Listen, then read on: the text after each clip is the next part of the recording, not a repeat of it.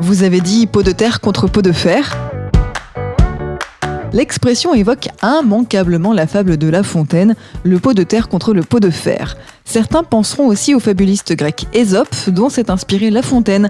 Pourtant, nous sommes bien encore là en présence d'une expression qui peut être qualifiée de biblique, puisqu'elle se trouve dans l'Ancien Testament.